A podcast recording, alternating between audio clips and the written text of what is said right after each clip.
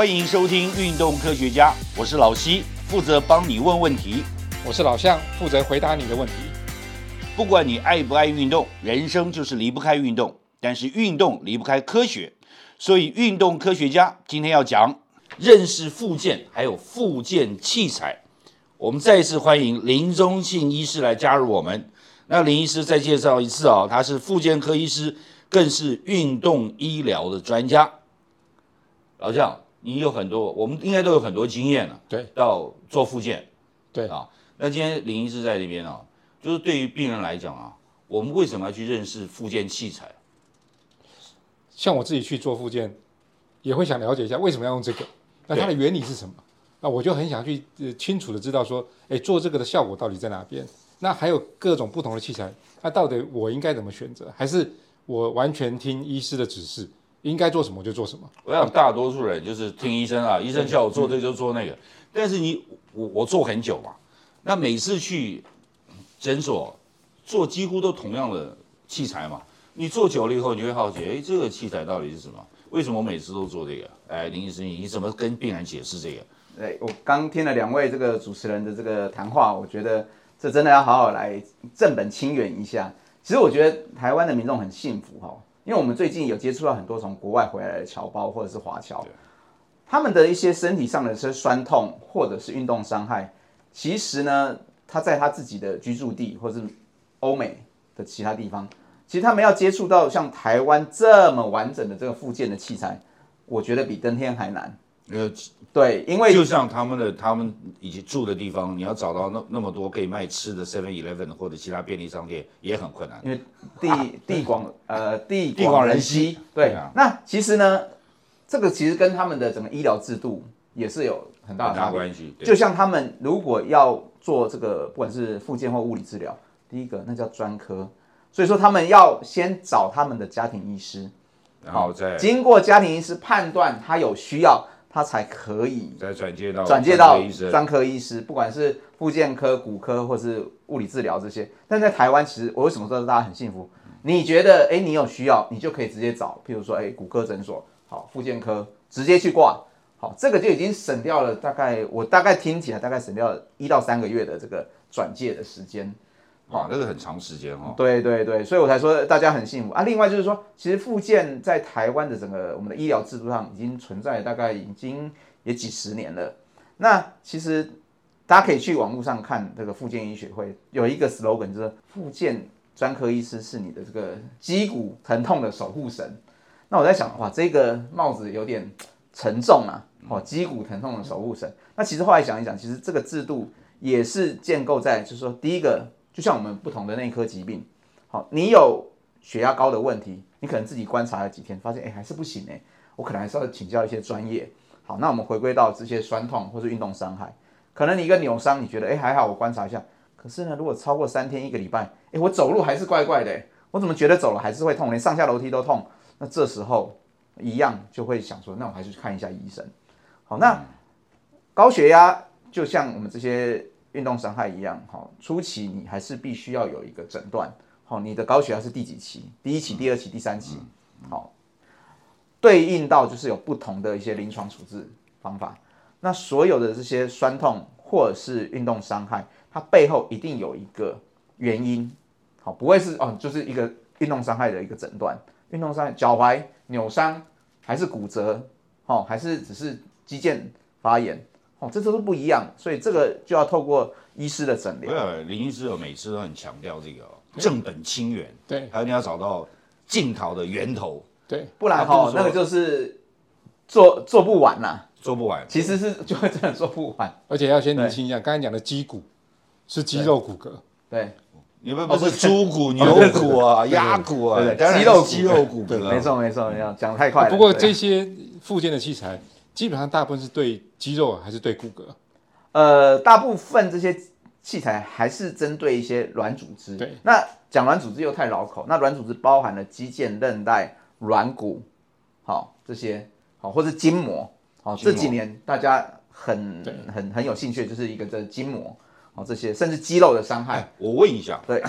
以前有筋膜的问题都存在啊，不可能不存在啊。是是为什么现在特别注重这个？呃，因为其实过去其实照我们的呃老祖宗的这样子的话，其实你看中医，中医针灸其实很多也是透过筋膜的一些调理或者是穴位的调理来达到一个症状缓解或者是改善疼痛的一个效果。那这几年是因为筋膜的理论，好、从国外好这些专家学者好、透过一些科学化的一些研究，发现哎，其实我们的人体好、全身上下，有时候为什么头痛医脚，好、某种程度也是 based on 筋膜理论。因为一旦受伤之后，你的呃可能结构不稳定，你开始会有一些代偿，代偿其实都是透过肌肉或者筋膜的这些代偿，所以大家会觉得哎这个很有兴趣。有些人怎么医都医不好，或者是怎么医就留留一个那个尾巴，哦后尾离啦，哦，所以大家发现其实很多时候是筋膜的这个的力量，应该是力学的问题，没有被完全矫正好，所以它还是残存一些这种不舒服的一些症状。所以我们刚开始是 每次我们开始都有个口头禅啊，那口头禅说这个人都要运动嘛，运动离不开科学嘛。对其实从另外角度看，人都要运动，运动就离不开运动伤害有了运动伤害就一定要做复健嘛。那从这个角度来看，我就说，那你怎么去，就是让让运动的人哦更有信心的、哦、走进这复健科诊所，然后接受复健的治疗，好。因为他必须要有一个正确的认识嘛。是是，那当然，我想我们就举这个运动员好了。运动员因为他们呃每次练习甚至正式比赛，他还是会有一些受伤。那受伤之后，他一定会想要用最快的方式把他的这个受伤或是他的问题解决掉，解决掉，嗯，对，是解决完就要再上。好，那这个都要回归到，就是说你有没有办法去很快速的找出他的问题？那当然，现在我想现在的一些仪器设备，甚至很多大家临床经验很丰富，其实就像一些好，你说跑步的，嗯，好像我最近遇到很多的疫情没有出去海外跑，跑一跑回来，诶，他回来只告诉我一件事，林医生，林医生，我去跑东京嘛，我回来我怎么觉得最后那五 K 的时候，我在跑的时候，我小腿感觉好像被人家打了一下。嗯我说有你是犯小人吗？还是人家觉得你成绩太好？对，不想要那个。就他说觉得那个，后来他忍痛跑完，可他就一直觉得连走路都很怪，然后他也讲不出来，因为他还是可以走。那那时候我们就回来之后就帮他彻底检查。嗯，好，其实关键就是他他讲的症状就像被电到一样，是吧？被打到一被样。被打到一样 K 到这样。对对对，好啊，这个其实就是一个我们很敏很敏锐嘛，因为这个就是一个 hint，好，有这个感觉，而且又是一个有常在运动的，那绝对不对劲，而且已经造成他走路，他觉得跟平常不一样。哦，那其实我们就是赶快帮他做一个超音波扫描。其实现在也，我觉得我们现在很幸福，现在当医生真的很幸福，有很多的这个高阶的影像的机器，不像以前真的我们的老师可能都要用摸的所谓的摸的啊，我们讲叫做理学检查。啊，理好、来去推估它有可能是什么问题。那当然，这个这个基本很重要，我们也是做这样的训练起来。但是我们再搭配影像检查，哇，那一目了然，真的就是看的，直接看出来，而且还看出来跟跟病人讲，或是跟选手讲，你就是这样子。好、那接下来就马上进入到你该接受什么样的治疗，你的预期多久可以恢复，甚至我们还可以追踪。好，所以越来越精准。过去大家会觉得啊，做复健可能要做个啊两个礼拜、一个月、两个月、三个月，怎么都好不完全，或者是怎么还好像还有问题。那确实以前的这些影像啊，或者诊断的一些工具没有那么齐全。那现在的话，搭配这些，还有现在更多的一些呃治疗方式，不管透过一些口服的，或者是打针的，或者是还有一些高阶的一些这些治疗的仪器，全部搭整在一起，故所以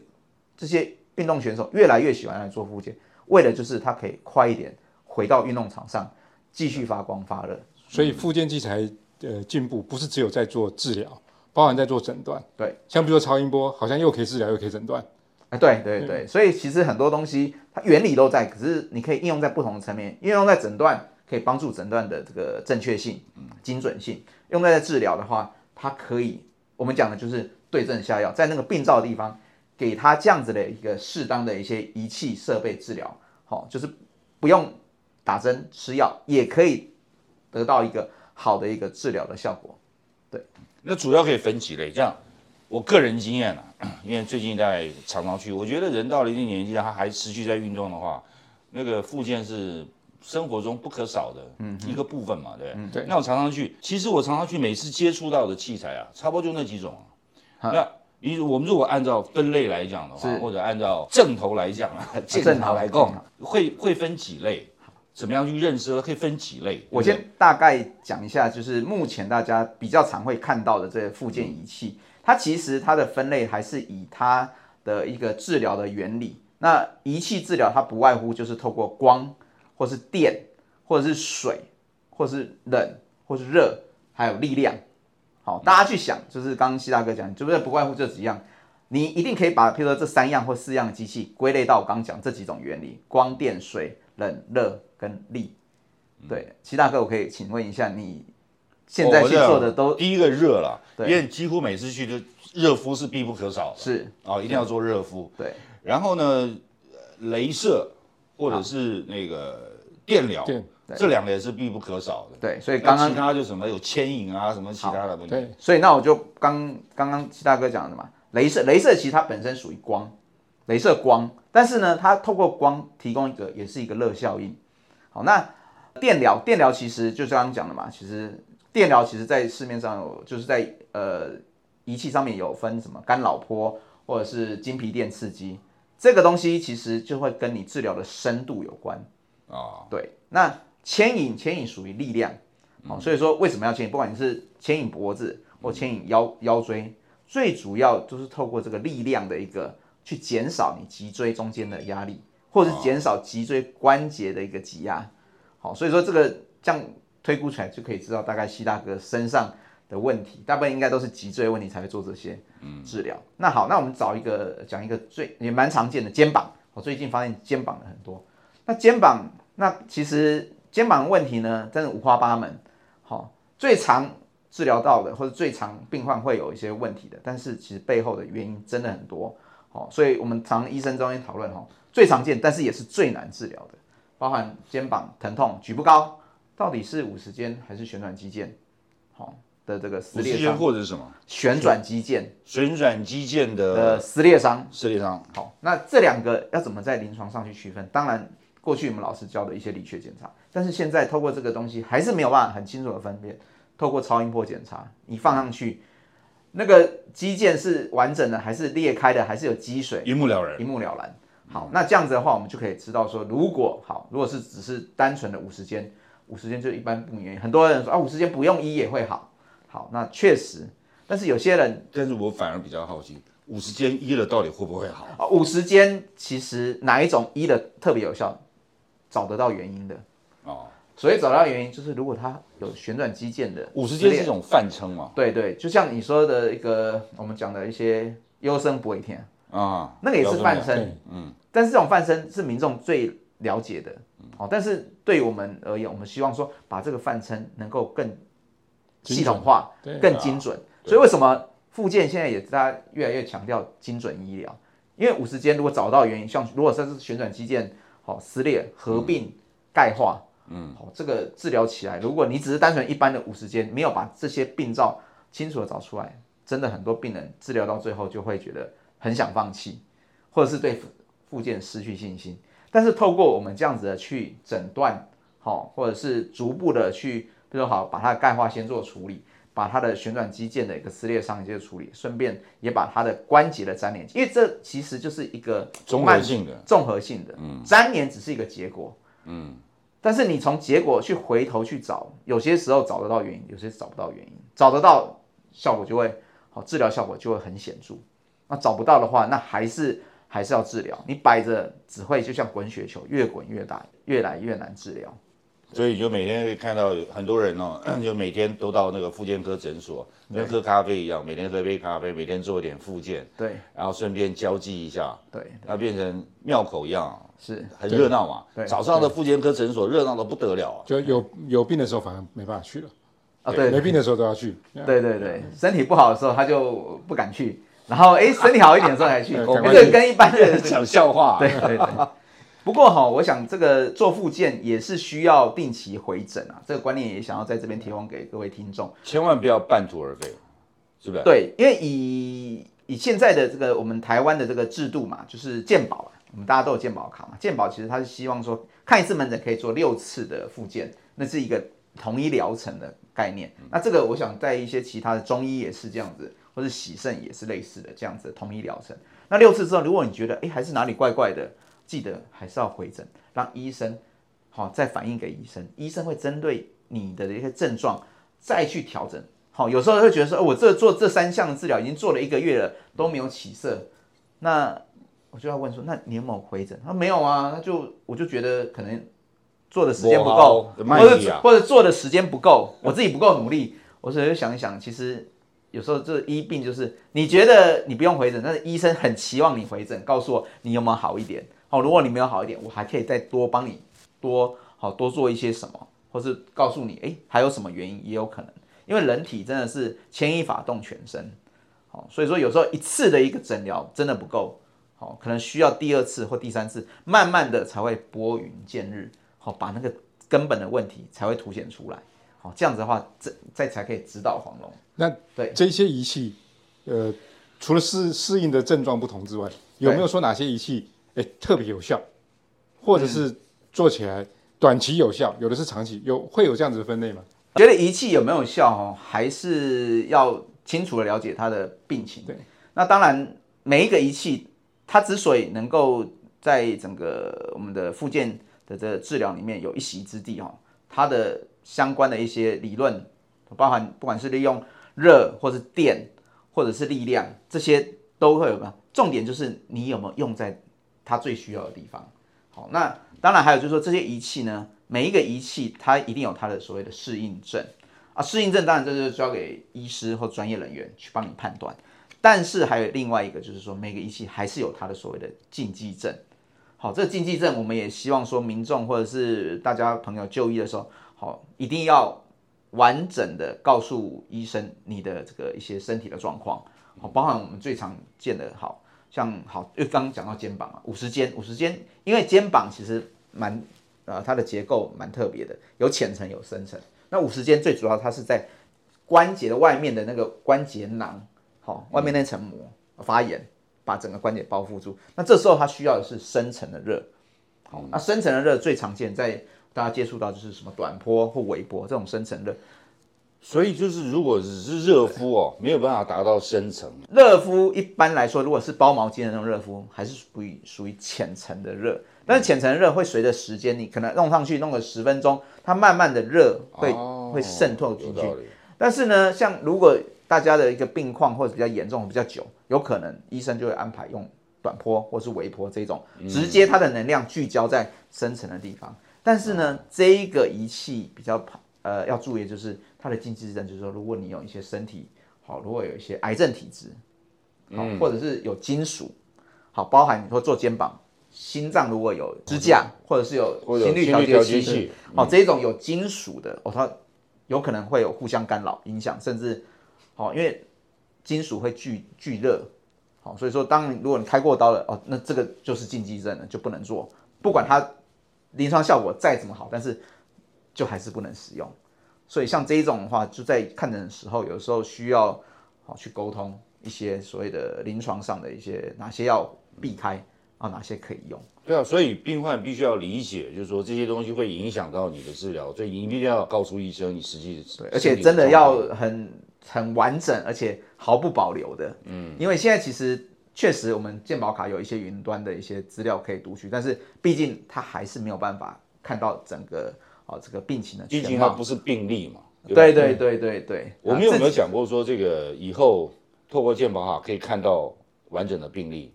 诶，这个我想讨论，但是实际执行可能有，因为那个 data 太多了，而且这个还有很多的所谓的个人隐私的问题。我想这对。个可能要交给主管机关好好去研究当中对对对，继续研究。继续研究。那我们刚刚有有提到，就是说，因为我我个人经验嘛，对，老乡也是，我们就是去了以后，老乡为什么刚才问这个问题呢？就经常就是一个套餐的概念，也就是说，你这个要做这个镜头。就这个套餐 A 套餐，哦，你这个镜头膝盖了 B 套餐，然后是其他的肌肉的，然后一个 C 套餐，嗯。那这种套餐到底好不好？套餐其实我觉得，就像大家如果想要去去外面吃东西的时候，你一定会想说，我今天我的我的口味，比如说我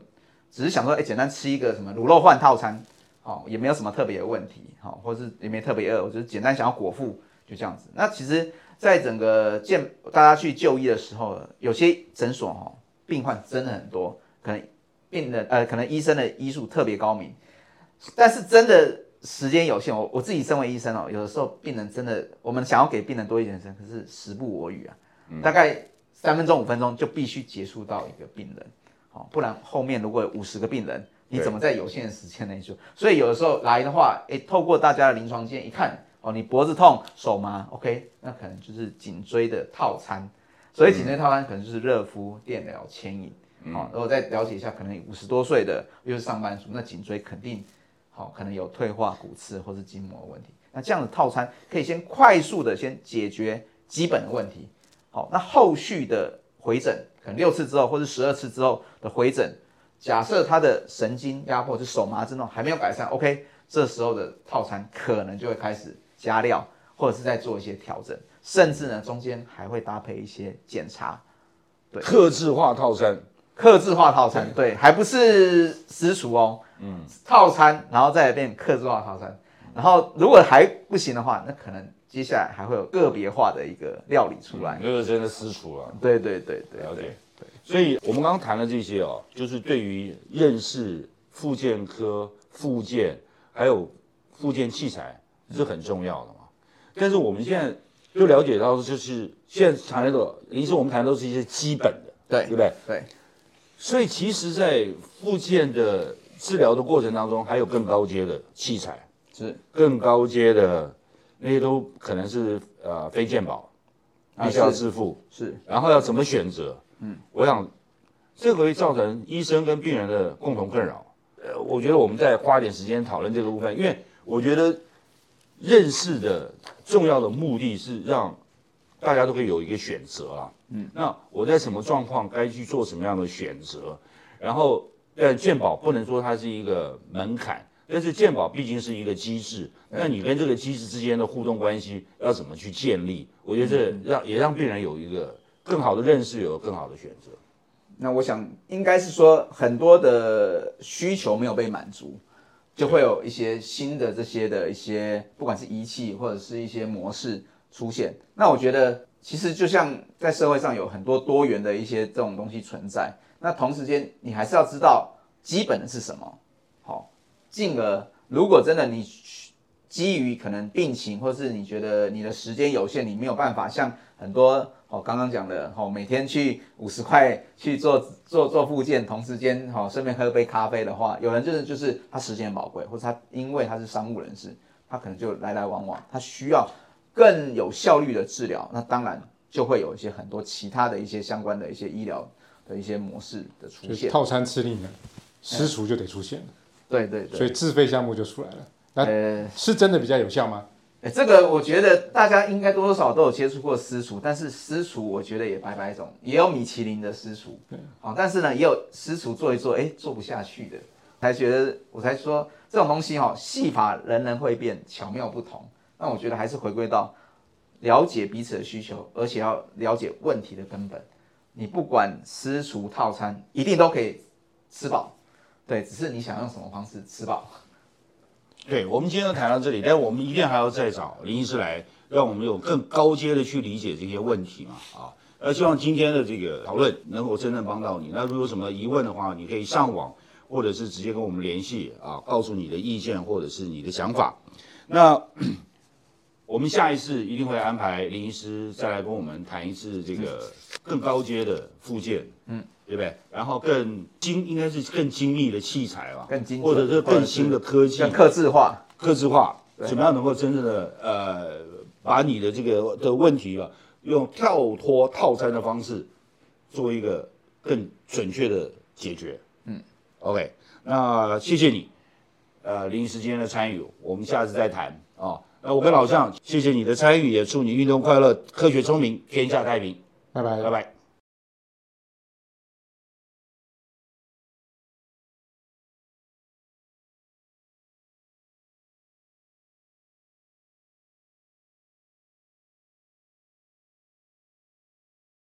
希望今天运动科学家能帮到你。若有不明之处或错过的要点，请再听一次。